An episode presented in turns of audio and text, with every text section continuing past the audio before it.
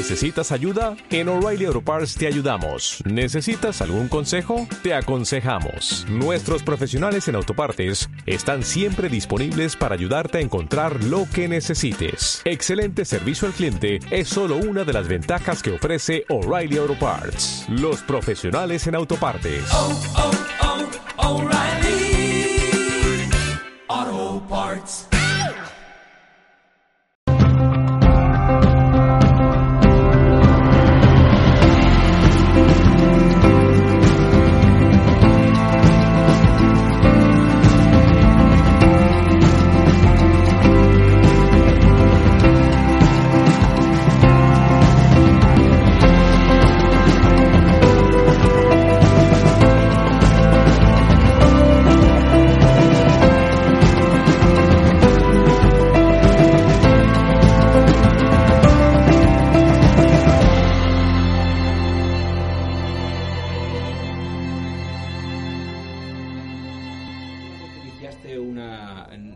De trabajo en cuanto a que la naturaleza del agua y su forma de cristal líquido, sino también en paralelo iniciaste una, eh, una investigación que te llevó a un descubrimiento eh, que tiene que ver con eh, puntos de magnetismo en el cuerpo humano. Cuéntanos. Sí, estamos hablando de las unidades de memoria que primero, digo, el cuerpo opera con unidades de memoria, que es el, el agua, que es el líquido más abundante de nosotros, pero ahora en otra forma física y que tiene que ver con la comunicación.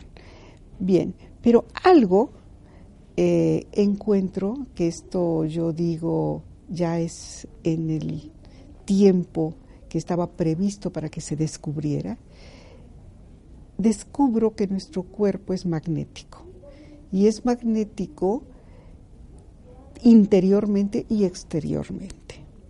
Interiormente porque tenemos un sistema electromagnético que está conformado por magnetitas ferrosoférricas que se oxidan y se reducen intermitentemente en los espacios intercelulares, pero rodeando, rodeando a la célula. Ahora bien, la célula queda mecida en energía electromagnética y esta energía electromagnética es necesaria para la conducción de la información. O sea, para que se produzca ese fluido de agua, H2O37, que ahora es magnético. No solamente entonces estamos compuestos de agua, eh, que, que es finalmente H2O, H2O, es cristal líquido, un cristal que puede recibir y transmitir información hasta la más pequeña de nuestras células, exactamente. sino que también existe lo que genera esa posibilidad de conducción de esa información y de recibir, y recibir, que es la, la, la magnetita. La digamos, magnetita. Que está también en todas las células, En todas rodeando a las células. rodeando a las células. Sí, adentro de las células, para que haya correspondencia de, la, de esta información, tenemos cristales líquidos, eso sin duda, pero adentro no tenemos la magnetita, sino tenemos en su lugar compuestos piezomagnéticos. Ajá. El ADN, el RN, el ácido hialurónico y proteínas ya muy definidas, de acción muy definida, contienen este, este, podríamos decir, esta propiedad de ser piezomagnética para el sostenimiento de la información. Em, entonces tenemos eh, un cuerpo que es maravillosamente preciso en cuanto a las instrucciones que digamos que es El cerebro. el, el- el- el disco duro o el que comanda todo esto es el cerebro y que recibe instrucciones precisas y se manejan de tal forma que llegan hasta la última célula de nuestro cuerpo aprovechando estos dos sistemas que nos describes. Exactamente. Eh, tenemos por un lado eh, las unidades, la unidad de memoria y tenemos el sistema electromagnético informativo.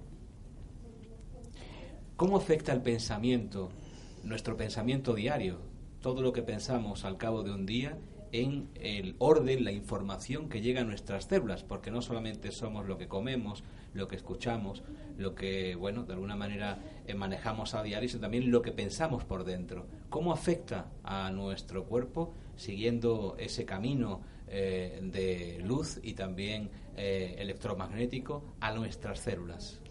Bueno, es que aquí ya podríamos decir que cada uno tenemos un desarrollo de comprensión a través de un tiempo que no está definido por las formas, por la estructura que nosotros vemos, sino hay una nemética.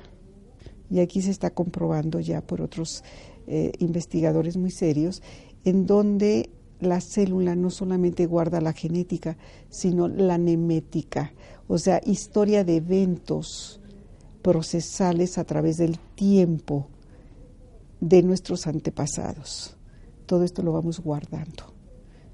Cada uno. Es decir, no solamente recibimos la parte genética física que podemos comprobar y estudiar de nuestros ancestros, padres, abuelos, etcétera, sino, que una recibimos nemética. Nemética. Exactamente. una memoria. Que condiciona también la actualidad del ser humano. Exacto. Entonces, reaccionamos diferentes. Cada uno tiene una reacción diferente.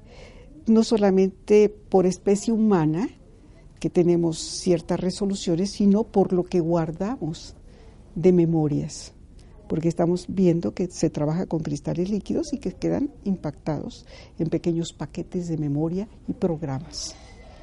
Entonces, eh, digamos, lo que nos afecta. Eh, lo que pensamos definitivamente si va en contra de nuestro programa humano nos va a afectar. Si somos violentos, si somos eh, individuos irracionales, claro que eso nos va a afectar muchísimo porque estamos saliéndonos de ese programa de eh, disco duro de nuestro cerebro en donde está implantado lo que debe ser la humanidad. Entonces, creo que esto ya se toca un poquito la ciencia con la filosofía, con la teología y con todo lo que es la cosmogonía.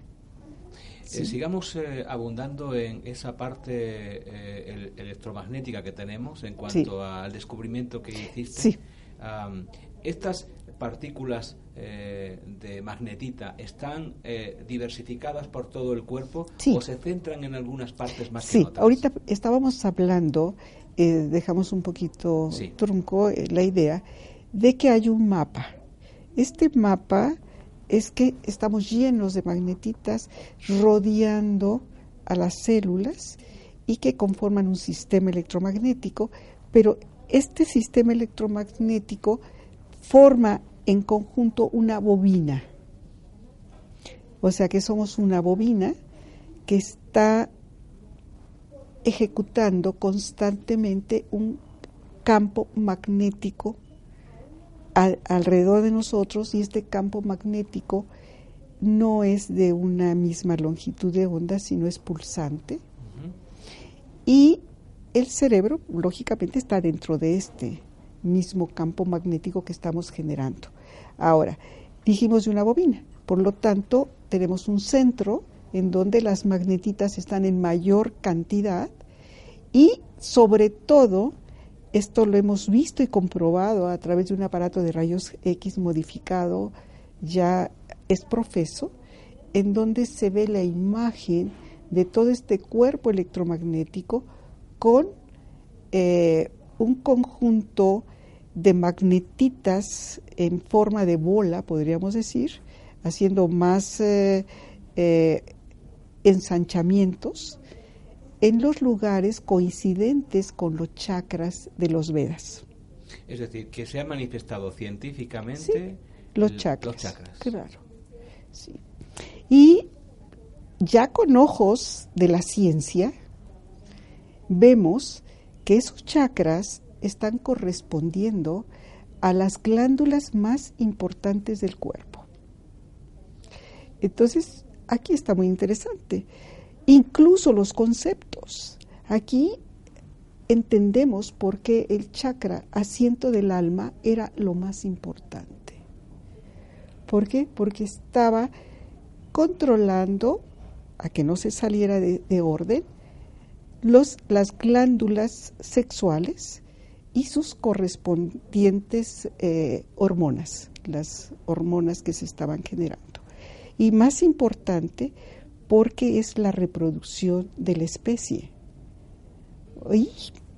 es, eh, es decir, así como uno cuida el hígado, cuida el riñón, aquí nos están diciendo es mucho más importante los órganos sexuales, porque son los que van a dar la continuidad de la especie. Entonces, este, este chakra que le llaman asiento del alma y por eso era el número uno entre los dedos.